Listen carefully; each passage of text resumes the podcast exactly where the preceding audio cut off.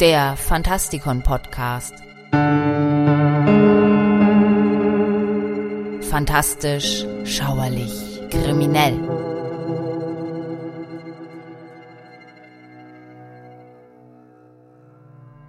Es wurde einst behauptet, dass Comics als Kunst ihr wahres Potenzial noch nicht ausgeschöpft hätten und dass der Citizen Kane der Comics noch auf sich warten ließe. Das bedeutet, solange in dieser Kunstform noch nicht jenes Werk produziert ist, das sämtliche Meinungen darüber aufhebt, was ein Comic leisten sollte oder nicht, und allgemein als oberster Markstein auf diesem Gebiet anerkannt wird, werden Comics in der Öffentlichkeit wohl für immer als für Kinder oder Subliterate geschaffene Werke wahrgenommen werden.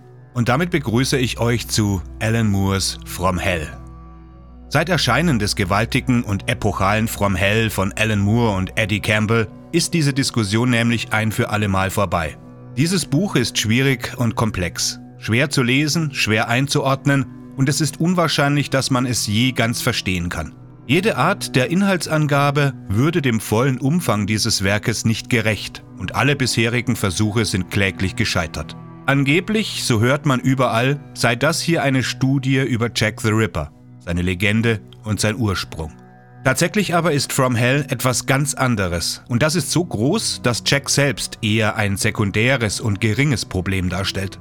Es ist kein Kriminalfall im herkömmlichen Sinne, obwohl es Polizisten und Detektive gibt und obwohl Mordfälle zu klären sind.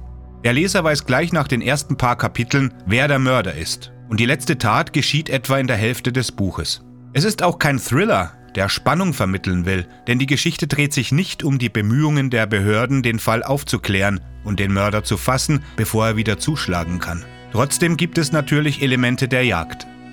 Als der Ermittler, der den Ripper verfolgt, ihn schließlich einholt, ist das Ergebnis, gelinde gesagt, antiklimaktisch. In From Hell geht es mehr als um alles andere um Struktur.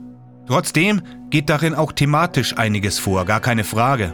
Die Rolle der Frau in der viktorianischen Gesellschaft spielt ebenso eine Rolle wie die kollektive Neurose einer Kultur, die überhaupt erst einen Killer wie Jack hervorbringen konnte. Auch geht es um den Einfluss des Rippers auf das 20. Jahrhundert, beginnend beim Aufstieg der Serienkiller zur Sensationslust der Medien und wie sich das Sexualverhalten unter den Geschlechtern verändert hat. Und es wird ein Blick von der Gegenwart auf den Beginn der Zeit der Moderne geworfen. Ganze Bücher könnten mit der Analyse eines dieser Themen gefüllt werden, und das zu Recht. Aber am Ende dreht sich alles um Struktur. Am Anfang steht da die komplizierte Organisation der Geschichte selbst, in der unzählige Figuren die Bühne für einige wenige Panels betreten, die jeweils einen einzelnen Ziegelstein in die Wand des Werkes einbringen. Moore macht das äußerst geschickt und es scheint ihm mühelos zu gelingen, aber das täuscht nicht über die komplizierte Organisation seiner Arbeit hinweg. Dann gibt es dann noch die Struktur, mit der die Figuren selbst geführt werden. In einem frühen Kapitel nimmt eine der Charaktere eine andere mit auf eine Rundreise durch London, um ihm die Orte und Gebäude zu erklären, die sie passieren.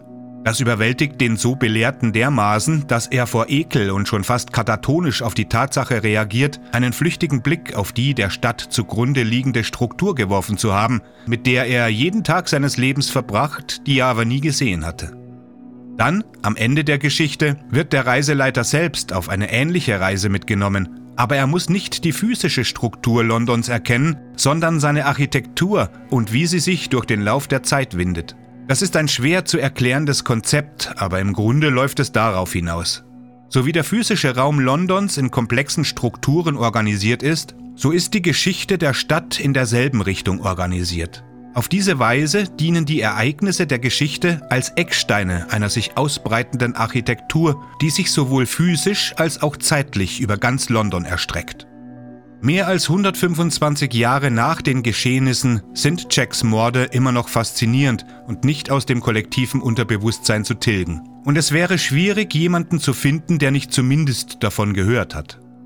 Der Mörder wurde nie identifiziert und die Zeit hat aus ihm einen unvergleichlichen Mythos gemacht, der kaum mehr etwas mit einem Menschen zu tun hat.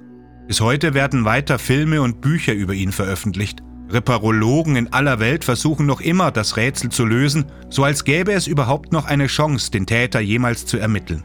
Verschwörungstheorien gibt es zuhauf und sie beziehen sämtliche Gesellschaftsschichten der damaligen Zeit mit ein. Nichts davon ist oder war jemals faszinierender als die Spur, die Alan Moore verfolgt und anbietet. Die Fakten sind schnell zusammengetragen. Da gab es die als kanonisch bezeichneten fünf Morde. Das sind jene, die Jack zugeordnet werden. Wie viele es tatsächlich waren, ist eines der vielen ungeklärten Rätsel.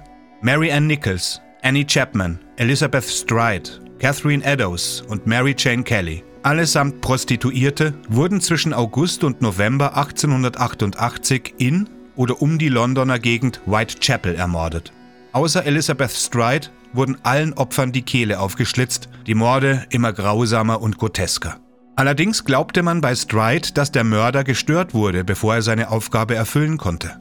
Hunderte von Briefen kamen bei Polizisten, Reportern und verschiedenen Beamten an, die behaupteten, selbst der Mörder zu sein. Die meisten von ihnen wurden als Falschmeldungen entlarvt. Einer der Chefermittler bei den Morden war Inspektor Frederick Eberlein, der den Fall allerdings nicht lösen konnte.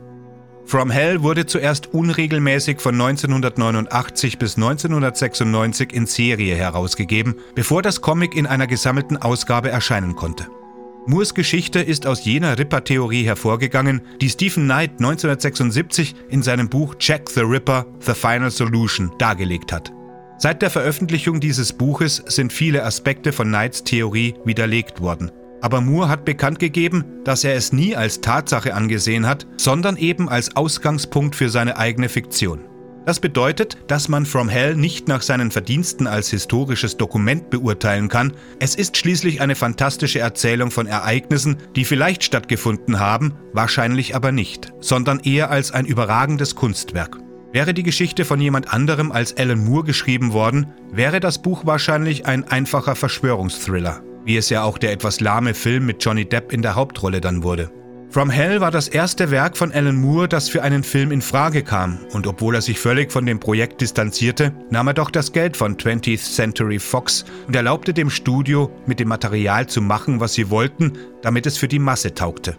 Moore bringt die Dinge jedoch immer an einen Punkt, der weit über das hinausgeht, was man erwartet.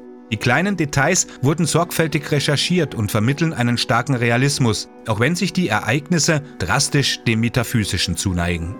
Mein Name ist Michael Percampus und ich hoffe, wir sehen uns demnächst wieder, wenn wir uns in unserer Rubrik Helden, Versager und andere Ikonen dem dunklen Ritter zuwenden.